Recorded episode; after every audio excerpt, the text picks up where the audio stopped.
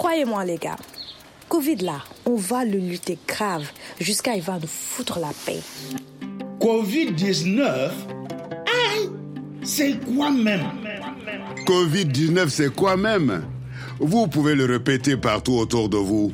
Ici, on cause exclusivement de ce mal de l'année qui se nomme Covid-19 ou coronavirus. Solo Soro au micro, bonjour à tous. Covid quoi?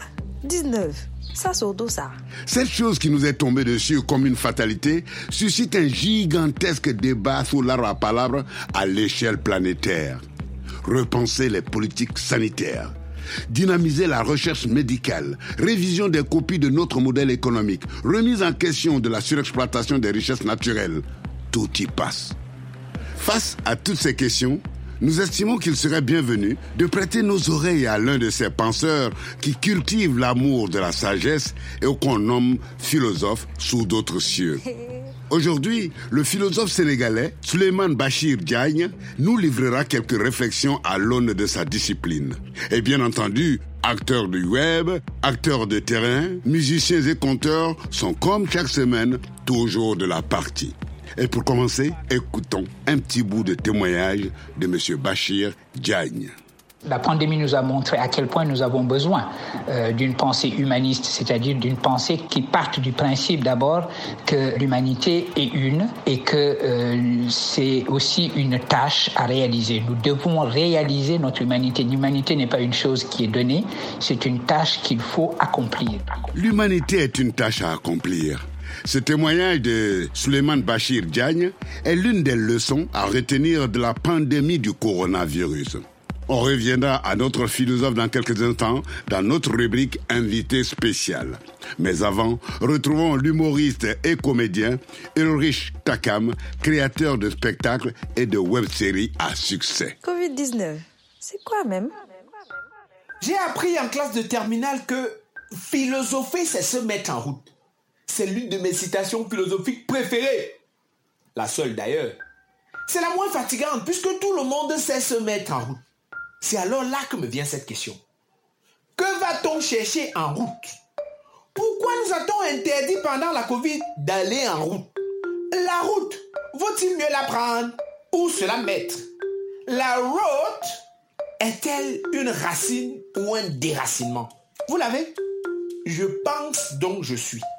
C'est ça la philosophie. Questionner le monde qui nous entoure. Mais ce monde va-t-il nous répondre un jour? Qu'avez-vous pensé, mes chers amis, du confinement dans votre pays? Avez-vous profité de ce temps pour réfléchir au sens de la vie? Êtes-vous resté philosophé face à la privation? Selon les anciens, quand je dis anciens là, euh, ne pensez pas au yéyé. Mon ancien là, c'est loin avant Mohamed. C'est loin encore avant même qu'on ne sache que Jésus allait venir nous sauver. En fait, mon ancien là, non, c'est Socrate. Ces anciens temps occidentaux qu'africains ont résumé la philosophie en deux concepts. L'amour et la sagesse, ou pour faire simple, l'amour de la sagesse.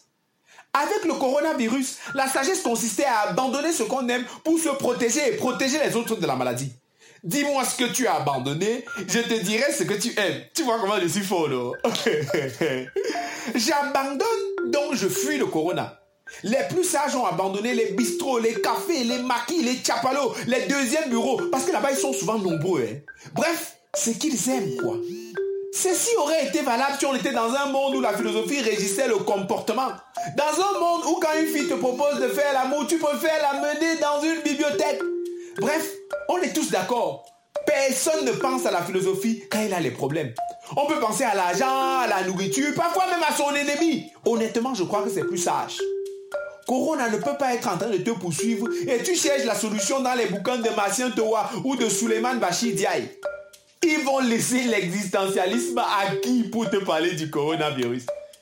La crise sanitaire actuelle est venue confirmer ma position sur la question de la philosophie il est difficile d'appliquer au quotidien cette philosophie-là.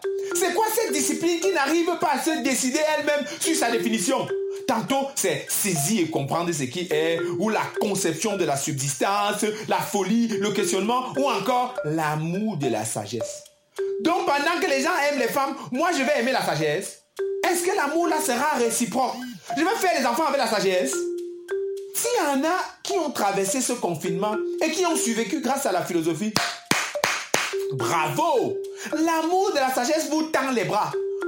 Pour les gars comme moi, attendons encore d'être sages. Formé dans les arts du spectacle, de la scène et du cinéma, Ulrich Takam s'est rapidement illustré sur la scène vivante comme l'un des créateurs des plus appréciés au Cameroun.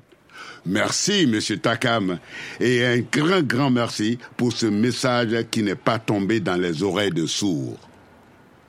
Poursuivons notre route en Djamena, au Tchad, où Pamela Badje nous attend impatiemment pour un petit tour sur la toile. Salam alaikum, Solo Soro. À la panique qu'elle provoque, euh, la pandémie à coronavirus COVID-19 soulève de nombreuses questions, notamment celles liées à la mort, entre la méfiance et la panique de se voir contaminé par les autres. S'ajoute aussi le fait de devoir se confiner et de se voir isolé, cela penser à notre misérable condition. Ces moments d'arrêt peuvent être vécus par d'autres comme philosophiques. Un moment d'introspection pendant lequel, enfin seul avec soi-même, on a la possibilité de se poser les bonnes questions et pourquoi pas d'y trouver des réponses. On ne doit pas avoir honte ni peur de mourir du Covid-19. C'est le titre d'une vidéo proposée par Scène une réflexion philosophique faite par le professeur agrégé de philosophie Mamoussé Jain sur la COVID-19. Dans cette vidéo, le professeur explique que la peur de la pandémie fait passer d'un être à un autre et que de cette peur découle l'équation coronavirus égale mort. Se demander si la vie vaut ou ne vaut pas la peine d'être vécue c'est répondre à la question fondamentale de la philosophie. Sauf qu'ici, dans le cas du coronavirus, nous n'avons pas à nous poser la question de savoir si la vie vaut ou ne vaut pas la peine d'être vécue. Elle nous est brutalement arrachée par quelque chose qui nous tombe dessus, comme si le ciel nous tombait sur la tête, pour reprendre l'expression des Gaulois, sans que nous en sachions la raison. Chers auditeurs et auditrices, si vous ne le savez pas, il y a très peu d'Africains qui consultent un psychologue. Et pour cause, bon nombre d'entre eux pensent que consulter un psychologue revient à être atteint de troubles psychiatriques, à être un fou en gros, ce qui n'est pas vrai évidemment. Il en ressort donc que le domaine psychologique reste tabou et isole encore plus ceux qui ont besoin d'aide. Solo Soro, si je parle de tout cela, c'est parce qu'au bout de la pandémie se trouve la stigmatisation. Une situation que Durang Mathias, un étudiant tchadien atteint par la COVID-19, ne s'attendait pas à vivre puisque même guéri, il s'est retrouvé sans J'ai recouvré la santé. Et Dieu merci, je suis libéré. Malheureusement, j'ai vu une stigmatisation au quartier. D'abord, j'étais mal accueilli par ma propre famille qui m'a rejeté. Ensuite, par mon bailleur aussi qui m'a renvoyé de chez lui. Et à l'heure où nous parlons, je suis accueilli à l'église et c'est là que je dors depuis ce temps. Que sa vidéo a été publiée sur les réseaux sociaux, Mathias a été recueilli par une association et a fini par décrocher un stage au Bureau national du Fonds des Nations Unies pour la population, l'UNFPA. C'est sur cette belle note que se termine cette chronique. N'oubliez pas de vous laver les mains, de vous tenir à distance des autres. Gardez la pêche et on se retrouve la semaine prochaine. Il y a 30 ans, on était loin d'imaginer qu'Internet permettrait de solutionner ce type de situation dramatique. Une vidéo diffusée sur la toile et clic, Dorang Mathias a un logement et même du travail. Merci Pamela Badje pour cette excellente nouvelle. Continuons notre nomadisme et retrouvons le professeur Suleiman Bachir Diagne qui a bien voulu répondre à nos questions par téléphone. En référence à la définition grecque qui enseigne que philosophie signifie amour de la sagesse, on a d'abord demandé à notre invité de revenir sur l'étymologie du concept et nous dire quelle lecture un philosophe comme lui ferait-il de la pandémie du coronavirus tombée sur l'humanité en 2019 comme une fatalité. Vous avez bien fait de rappeler l'étymologie même du mot philosophie, amour de la sagesse, parce que cela signifie nous rappeler aussi que la philosophie n'est pas simplement une discipline où on répète ce qu'ont dit d'autres philosophes, où on lit des livres, mais c'est une discipline qui nous enseigne à vivre. Et une des choses que la pandémie a réalisé, c'est évidemment de nous remettre euh, nous, humains, en face des questions fondamentales qui sont également les questions qui s'inscrivent au cœur même de la philosophie. Cette question, c'est la question de la vie et de la mort, la question de la signification de notre humanité, la question de la vulnérabilité de notre humanité et la question de la destination de notre humanité et aussi, et aussi la question de notre unité en tant que genre humain. Voilà des questions fondamentales que euh, la pandémie nous pose et euh, parce que nous sommes confrontés à ces questions-là, parce que nous sommes confrontés à notre vulnérabilité, mais également parce que le confinement est propice à la méditation, nous nous retrouvons aujourd'hui en face de ces questions fondamentales et nous avons besoin de toute la sagesse du monde, de toute la sagesse des traditions philosophiques euh, dans différentes cultures et sociétés pour apporter une réponse à ce qui nous arrive. En effet, ce que cette pandémie nous impose devrait commander un peu plus de sagesse à l'humanité, toute l'humanité. Compte tenu de l'impact de l'homme d'aujourd'hui sur Mère Nature, que peut-on retenir comme cause objective de cette calamité? Suleiman Bachir Diagne. Écoutez, ce que nous avons découvert à l'occasion de ce confinement, si je puis dire, c'est que euh, nous pouvons vivre dans un monde où l'air est plus pur, où l'air est plus transparent, où l'air est moins chargé, simplement parce que par la force des choses, nous avons réduit notre, nos émissions de CO2. Eh bien, ce que nous avons fait par la force des choses, c'est le moment dans le monde d'après-Covid de le faire volontairement parce que nous aurons compris que nous avons à habiter ensemble une terre qui est fragile. En quelque sorte, la, vision d'un monde où les émissions de, de, CO2 euh, auraient été fortement euh, euh, réduites, eh bien, cette vision-là est une vision qui nous vient de l'avenir d'une certaine façon. Et il faut que ce soit notre avenir et il faut que nous travaillions dans cette direction. Alors, euh, euh, il est très difficile de dire il faut prendre une, euh, les mesures A, B, C. Mais donnons un exemple. là, on nous a annoncé que la recherche aéronautique va aller dans la direction de la production, de la fabrication et de la production d'avions qui n'émettraient pas des CO2 ou, ou pratiquement pas, euh, disons. Eh bien, voilà une mesure, par exemple, qui signifie que la recherche va être définitivement orientée vers euh, des produits qui soient des produits euh, qui nous permettent de respecter la nature et d'aller dans la direction de ce que nous avons entrevu à l'occasion du confinement.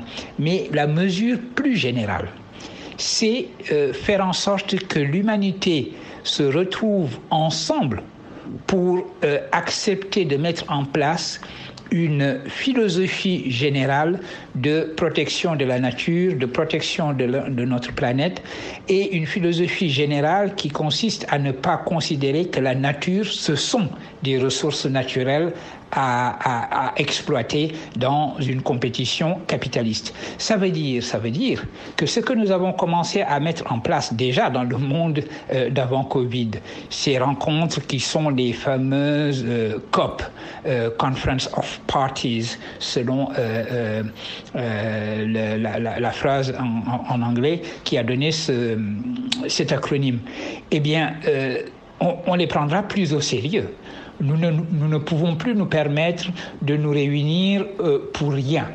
Le principe qui fait que les COP se réunissent, c'est-à-dire le principe qui consiste à dire que l'humanité doit être une dans euh, euh, la protection de la nature, eh bien ce principe devra être compris dans toute son urgence et dans toute son insistance.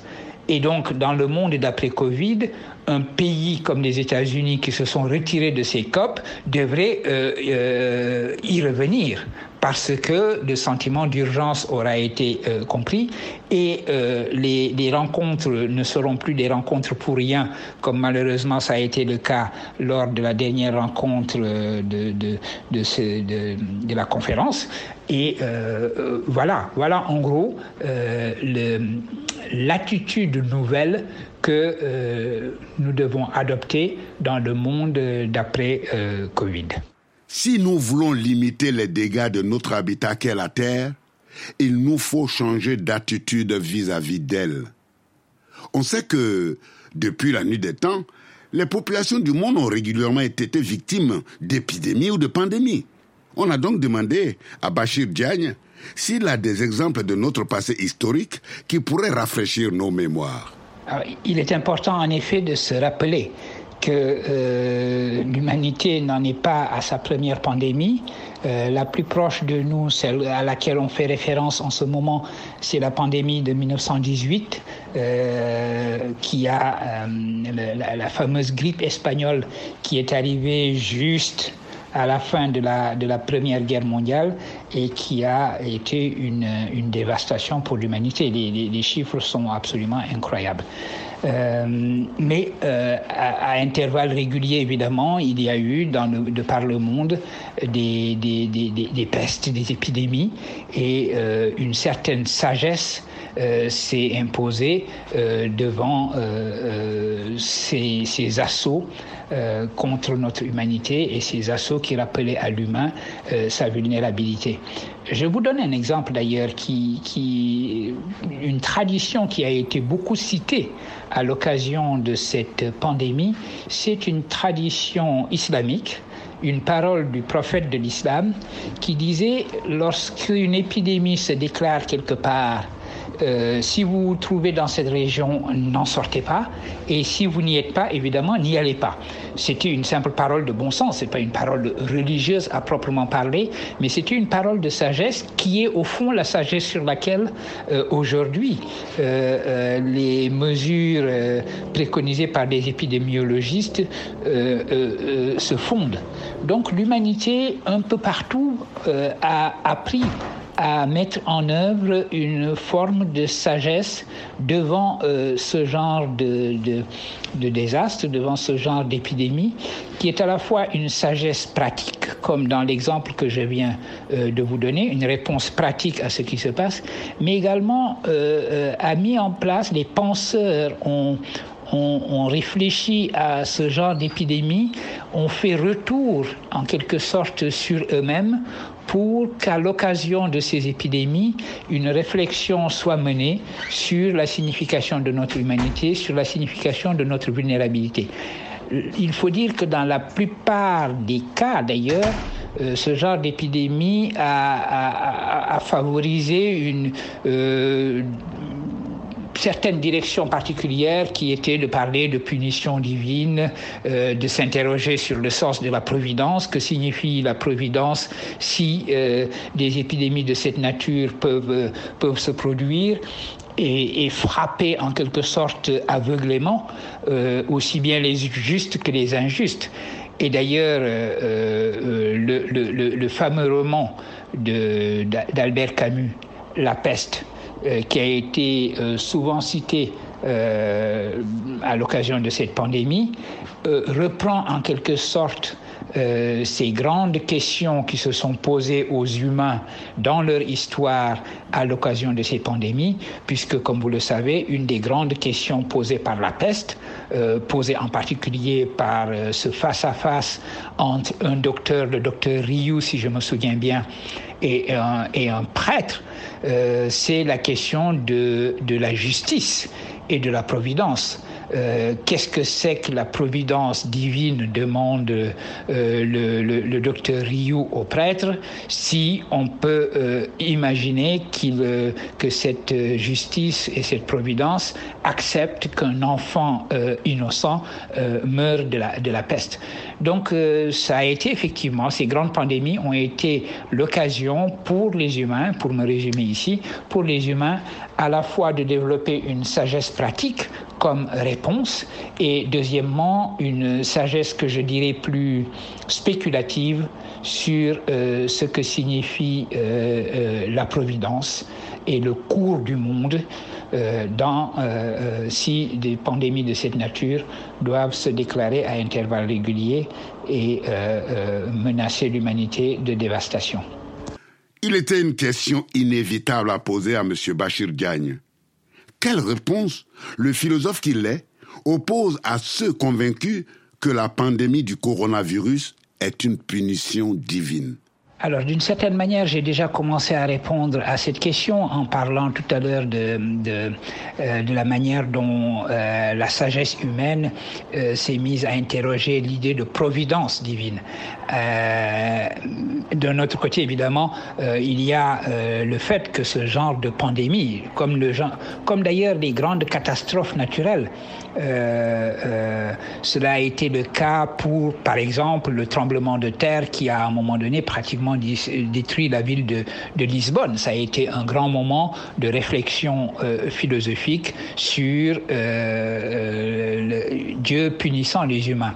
Et ceci est un, est un, grand, est un grand mythe que l'on trouve dans les, dans les grands textes religieux. La, la, la, destruction des villes euh, à cause de, des fautes humaines, euh, le, le, le, la grand, le grand récit de la, du déluge d'ailleurs, parce que Dieu décide euh, carrément de recommencer les choses, de détruire l'humanité, sauf les, les créatures qui se seront retrouvées dans l'arche de Noé. Donc évidemment, ce sont, c'est là une, une, une manière de penser qui est quasiment constitutive de notre humanité. Mais une fois cela dit, il faut quand même apporter des réponses rationnelles, avoir une vision rationnelle des choses et apporter des, une réponse rationnelle à ce qui nous arrive. Avoir une vision, vision rationnelle, c'est reconstituer les causes précises qui font qu'aujourd'hui euh, l'humanité est menacée par un virus euh, qu'elle est en train d'apprendre à connaître au fur et à mesure euh, qu'elle le combat. C'est ça la difficulté de, la situation dans laquelle nous nous trouvons. Euh, nous assistons aujourd'hui à euh, la science en train de se faire, non pas la science constituée, euh, bien établie et euh, qui peut dérouler ses certitudes. Nous avons une science qui est en train de tâtonner, une science qui est en train de faire des conjectures, de réfuter ces conjectures, de les remplacer par d'autres conjectures, mais c'est comme ça que, que la science euh, fonctionne et à l'occasion d'un virus que nous ne connaissions pas et que nous sommes en train de découvrir, évidemment, euh, euh notre science fonctionne de cette manière-là. Mais, et pour euh, revenir à une, à une réponse euh, précise à votre question, il faut croire en la science. Il faut croire en la vérité de la science et parce que c'est croire également en la puissance de l'esprit humain. Et si on veut parler euh, justement euh, en termes religieux, il faut comprendre effectivement euh, la parole euh, divine selon laquelle euh, euh, l'humain et, euh, pour reprendre une expression coranique ici, est le vice-gérant de Dieu. Que à l'humain, Dieu a confié ce qu'il n'a confié à aucune autre créature, et ce qu'il a confié, ce dépôt, la personnalité qu'il qu a confié à l'humain, c'est précisément, selon moi, ici, euh, euh, sa raison et euh, sa science et sa capacité de répondre à ce qui lui arrive. Donc, euh, euh, cette science aujourd'hui est en train de chercher les réponses adéquates, mais nous devons attendre aussi ces réponses-là, c'est-à-dire à la fois les remèdes et le vaccin de cette science qui est ici euh, véritablement le symbole même de la puissance de connaître et d'agir qui définit l'humain. Alors, vous aurez compris que philosophiquement, je suis, pour ce qui me concerne, un, rationaliste. Alors, j'ai un mélange de... Je, je, pense ensemble, je tiens les deux bouts de la chaîne, d'un côté le mysticisme et de l'autre côté le rationalisme. Pour certains, ce seraient deux attitudes absolument irréconciliables, mais euh, ce n'est pas le propos aujourd'hui ici de montrer comment je les réconcilie. Mais euh, pour répondre à votre question, c'est mon côté rationaliste qui parle. Il faut croire en ce qui fait la puissance euh, de connaître et la puissance d'agir de l'humain, c'est-à-dire la science. Et je crois véritablement qu'au bout du compte, la science sortira victorieuse de cette lutte que nous avons engagée contre le virus du corona. Suleiman Bachir Diagne nous l'a rappelé. La philosophie cultive l'amour de la sagesse. Une définition qui me renvoie au sage malien Feu Tcherno Bokar. Quelle piste les sages pourraient-ils indiquer à l'humanité pour prévenir un mal-être mondial comme celui causé par la Covid-19 alors, il faut bien euh, euh, insister sur le fait que ceux qui peuvent prévenir ce genre de mal, évidemment, euh, ce sont les, les, les scientifiques. Euh, il y a une sagesse de la science qui est également nécessaire ici. La science peut prévenir l'humanité euh, en, en, en, lui disant ce qu'il faut faire. Euh, concrètement pour éviter ce genre de, de, de, de, pandémie. Euh, mais, mais, et je suis heureux que vous ayez évoqué ici le nom euh, du sage de Bandiagara, Tchernobokar Sadiftal, que nous connaissons surtout par la biographie que lui a consacrée son, son disciple, Amadou Ampateba. Et un, une des leçons à retenir de, de Tchernobokar Sadiftal, c'est la manière dont il a pu inscrire une sagesse traditionnelle humaniste africaine dans la sagesse humaniste de l'islam.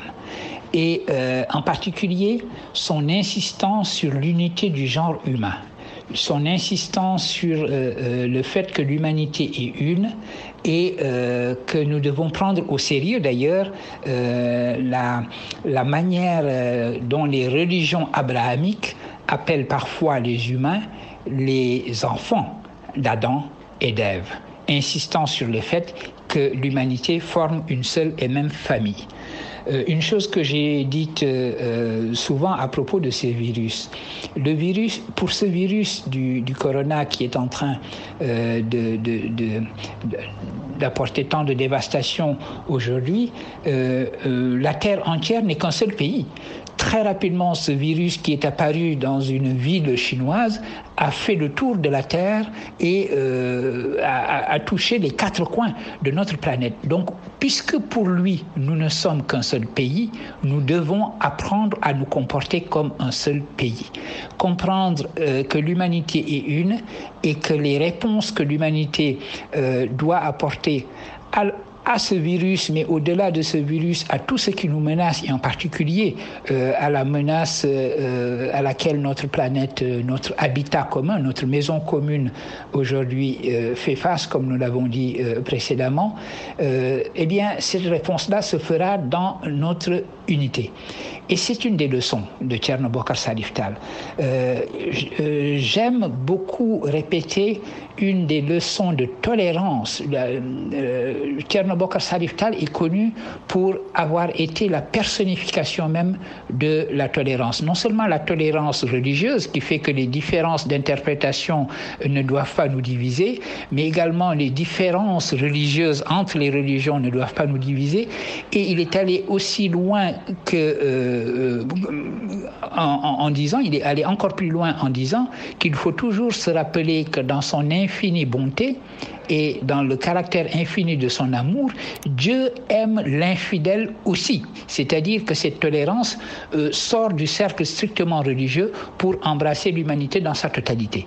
Et l'idée que l'humanité dans sa totalité est une, que l'humanité dans sa totalité doit porter réponse à tout ce qui nous menace en tant qu'humains, en tant que vie fragile et vulnérable, euh, cela, ça doit être l'une des grandes leçons que nous tirerons de, euh, des sagesses euh, que l'on trouve dans toutes les cultures humaines et de la sagesse que l'on trouve en particulier chez Amadou Ampateba. Alors, pour ne pas rester général, euh, comment cela pourrait se traduire dans la pratique? Eh bien, dans la pratique, il s'agit de considérer que dans le monde de l'après-Covid, euh, nous devons repenser nos modèles de développement et mettre au cœur euh, de, ces modèles et assigner comme finalité au développement l'humain.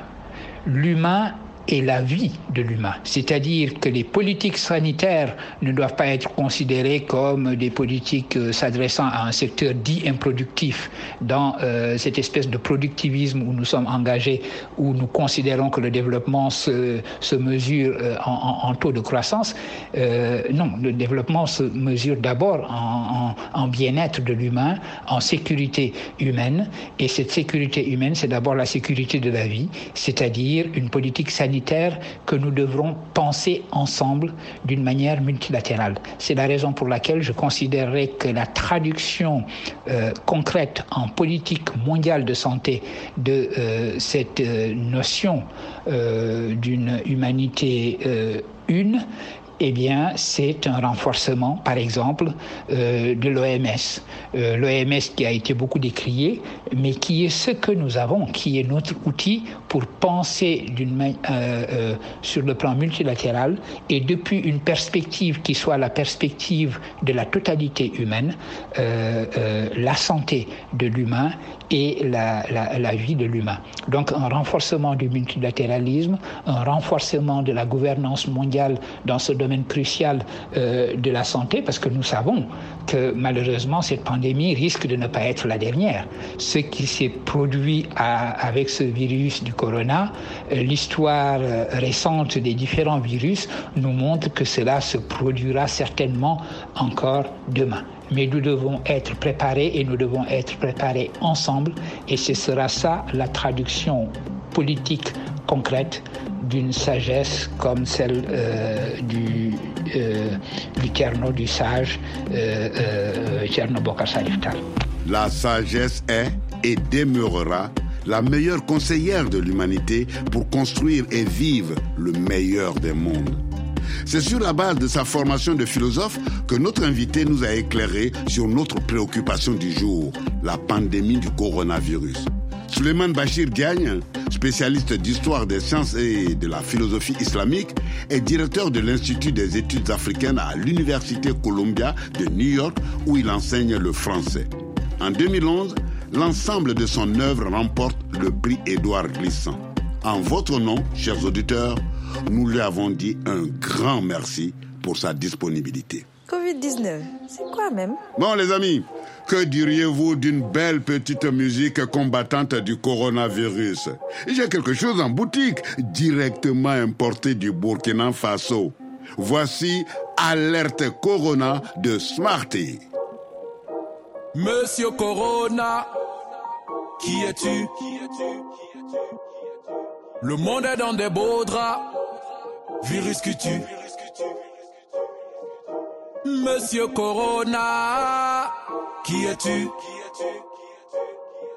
Le monde ne comprend pas ce virus que tu. Connerie on ne joue plus. La planète en confinement, qui l'aurait cru? Ça raconte que l'homme noir, ça ne tue pas. Que Corona sous le soleil ne résisterait pas. Mais les églises sont fermées, les mosquées se sont vidées, les restos sont confinés, tous les bars sont sous scellés. Les rumeurs disent que c'est maladie de blanc. Eh, que Mamadou, le guérisseur, a son médicament. Eh, les rumeurs disent que c'est une attaque biologique. Eh, Monsieur Rumeur finira par enterrer l'Afrique. Mieux vaut prévenir que mourir dans ce contexte. Protéger, c'est secourir les autres, faire le bon geste. Oh, donc lave-toi les mettre régulièrement au savon. Avant de tousser, mets le coude en avant. Oh, utilise un mouchoir à usage unique. Oh, en cas de contagion, reste chez toi sans panique. Eh, je t'aime bien, mais salue-moi avec ton coude. Si je refuse, faudra pas que tu me boudes. Même à ce qu'on est le nouveau style est toxique. Que ton meilleur ami soit ton gel hydroalcoolique. Monsieur Corona, qui es-tu? Qui es-tu? Qui es-tu? Qui es-tu? Le monde est dans des beaux draps. Virus tu Où vas-tu? Où vas-tu? Où Qui es-tu? Monsieur Corona, qui es-tu? Qui es-tu? Qui Qui monde ne comprend pas ce virus que tu Où vas-tu Où vas-tu Où vas-tu? En cas de contamination, ne paniquez pas. Restez chez vous, appelez votre médecin ou le numéro vert. Gardons cette chanson de Smarty en boucle dans les oreilles et respectons scrupuleusement ses recommandations. Partout, on constate un relâchement de notre vigilance vis-à-vis du coronavirus. Les scientifiques n'ont pas encore trouvé un médicament ni un vaccin. Donc la lutte continue. Et ce, sur tous les terrains du Sahel, notamment celui de l'antiterrorisme. C'est le cœur du sujet de l'article de Sophie Douce, correspondante du Monde Afrique à Ouagadougou au Burkina Faso. Sa publication du 16 juillet annonce la naissance d'une coalition d'une vingtaine d'organisations sahéliennes de la société civile s'associant pour faire entendre leur voix dans une région où la guerre menée contre le terrorisme montre ses limites. Cette initiative citoyenne est née du constat des insuffisances de la nouvelle coalition internationale pour le Sahel, formée après le sommet de Pau en janvier et réunissant les pays du G5 Sahel, l'Union européenne et des institutions internationales. Dans les villages, loin des bureaux, les populations vivent toujours dans la peur. On nous annonce la neutralisation de groupes, mais la situation continue de se détériorer alerte Drissa Traoré, le coordinateur de l'Association malienne des droits de l'homme, AMDH, et l'un des porte-parole de cette coalition citoyenne pour le Sahel, lancée jeudi 16 juillet. Vu de l'intérieur comme de l'extérieur, le terrorisme au Sahel donne l'image d'une botte de foin inextricable. Difficile de trier l'ivraie du grain entre les actions des forces armées régulières, les attaques des terroristes ou les représailles des milices locales. Qui est responsable de quoi? Violente question. Sophie Douce écrit que les civils sont les premiers à succomber à ces violences. Des exactions commises par une grande diversité d'acteurs, groupes terroristes, milices d'autodéfense, mais aussi forces de sécurité gouvernementale. Au Burkina Faso, au Mali, au Niger, le nombre de victimes civiles a ainsi été multiplié par 5 depuis 2016, avec plus de 4000 morts enregistrés en 2019 selon l'ONU. Plus d'un million de personnes ont été forcées de fuir leur foyer. Pour la coalition citoyenne présentée dans le monde Afrique, il y a urgence à mettre la protection des civils et la sécurité humaine au cœur de la réponse au Sahel. Sur le terrain, les allégations d'exécution sommaire se multiplient contre les armées sahéliennes. Un cercle vicieux, estime la coalition. Dans certaines localités, les populations craignent plus l'intervention des forces nationales que les terroristes. Les exactions poussent certains à s'enrôler pour se protéger ou se venger regrette Daouda Diallo du collectif contre l'impunité et la stigmatisation des communautés au Burkina Faso. La lutte antiterroriste ne peut être l'unique réponse. Il faut une approche plus locale pour s'attaquer aux causes profondes de la crise, insiste Nyagale Bagayoko, présidente d'Africa Security Sector Network, un groupe de réflexion basé à Accra au Ghana. Il s'agit de faire valoir l'expertise de la société civile en fédérant des acteurs parfois isolés sur le terrain. Il ne s'agit plus de multiplier les réunions d'experts et les promesses. J'ai espoir que nous puissions faire bouger les lignes, plaide Victor Ouedraogo, un prêtre catholique à Waïgouya, au nord du Burkina Faso et directeur du Centre diocésain de communication. La coalition qui compte publier un premier rapport à l'automne souhaite engager le dialogue avec toutes les parties du conflit des dirigeants politiques aux populations affectées en passant par les acteurs communautaires et les forces de sécurité locales. Ce compte rendu de Sophie Douce, la correspondante du Monde Afrique à Ouagadougou, nous renvoie à feu Thomas Sankara, qui exhortait à toujours prendre appui sur les populations pour porter et accompagner toutes nos actions.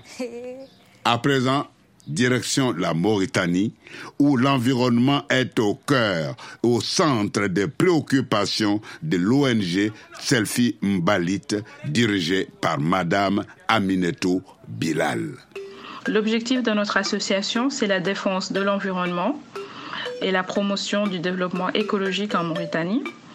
Euh, avec cette pandémie de Covid-19, nous nous sommes engagés auprès du ministère de la Jeunesse dans des activités de prévention, notamment la distribution de masques et la sensibilisation des citoyens sur euh, l'importance de porter son masque, de se laver les mains régulièrement ou d'utiliser euh, les gels hydroalcooliques.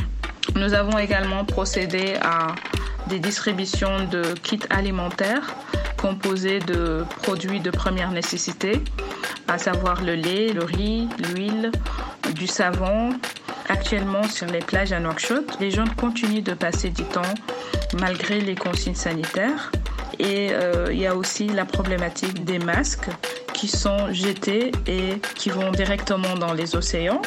Nous savons tous que ces masques prennent des années à se détériorer. Donc mon message, c'est que nous devons préserver notre environnement pour le bien-être de tous et aussi euh, respecter les consignes barrières pour endiguer cette pandémie de coronavirus. Comme nous pouvons l'entendre, en Mauritanie, Aminetou Bilal et son ONG se serrent les coudes pour la lutte contre la pandémie coronavirus. Nous voilà sur notre dernière ligne droite. Notre compteur national Binda enfonce le clou de l'inconscience de l'homme vis-à-vis de notre première richesse, la nature. Il se nommait Mbanga. Mbanga était un ingénieur de travaux sorti d'une grande école occidentale. C'était un intellectuel brillant. Tellement brillant d'ailleurs qu'il lui arrivait parfois de s'éblouir lui-même au point de sombrer dans une profonde cécité intellectuelle. Rentré au pays, il s'était vu confier une mission exaltante qui consistait à raser la dernière forêt sacrée qui se trouvait plantée en plein centre-ville au beau milieu d'un quartier populaire. Sa mission transformer la forêt en projet immobilier ambitieux, susceptible de rapporter des profits juteux. Seulement voilà, d'étranges rumeurs circulaient à propos de cette forêt. On disait que même les colons n'avaient pas pu en avoir raison. C'était d'ailleurs pour ça qu'elle était restée plantée là. Mais Mbanga n'était pas le genre d'intellectuel africain qui croit aux histoires de spiritualité traditionnelle africaine, non. Mbanga était cartésien. Il se prénommait Thomas. Comme son saint patron, il lui fallait voir pour. Ce jour-là, il descend sur la forêt sacrée avec un escadron blindé de bulldozers. En un tour de manivelle, la forêt est rasée. Il rentre chez lui, fier du devoir accompli. Le lendemain aux aurores, il sort de son imposante demeure, se glisse dans sa Mercedes dernier cri et se dirige vers le chantier. À une courte distance, il voit un attroupement. Mais quand il arrive sur les lieux, sa raison n'en croit pas ses yeux. La forêt qu'il avait rasée la veille, le narguait là, comme si aucun pied sacrilège d'être humain ne l'avait jamais foulé. Fou de colère, il balance un violent coup de pied sur l'arbre devant lui. Une douleur bien réelle à la jambe lui rappelle que l'arbre n'est point virtuel. Sa colère augmente d'un cran. Il fait raser une seconde fois la forêt et décide de passer la nuit sur les lieux pour voir de ses yeux ce cas mystérieux. À la tombée de la nuit, il se glisse dans son sac de couchage et s'endort. Mais à 3 heures du matin, l'heure du mystère, d'étranges paroles s'engouffrent dans ses oreilles. Oh, toi, Mbanga, ne me provoque pas. Toi, arbre couché, redresse-toi. Intrigué, Mbanga s'extrait de son sac de couchage et là, qu'est-ce qu'il voit? Un étrange oiseau perché sur un arbre couché. L'oiseau donne l'ordre aux arbres de se redresser et les arbres de se redresser. Mbanga se jette sur l'oiseau, lui tord le cou, le fait cuire et le mange complètement. L'oiseau est dans son estomac et l'oiseau lui parle toujours. Mbanga est battu. Il se glisse dans son sac de couchage et s'endort pour l'éternité. Le confinement qui a suivi la pandémie du Covid-19 nous a montré à quel point l'être humain est l'espèce la plus insensée de cette planète. Ils vénèrent un Dieu invisible et massacrent une nature visible sans savoir que cette nature qu'ils massacrent est ce Dieu invisible qu'ils vénèrent. Oh oui, comme tu as raison, Binda. La bêtise des hommes perdra les hommes. Quiconque prétend croire en Dieu doit croire en la nature. Cette mère nature qui nous offre tout ce dont nous avons besoin pour vivre est malheureusement la principale victime de l'homme. Suleiman Bachir Diagne, comme Bidan Gazolo, nous exhorte tous à cultiver amoureusement l'amour de la sagesse. Et c'est sur ce mot qu'on vous demande la route. Acceptez de nous l'accorder. On se retrouve la semaine prochaine. Au revoir.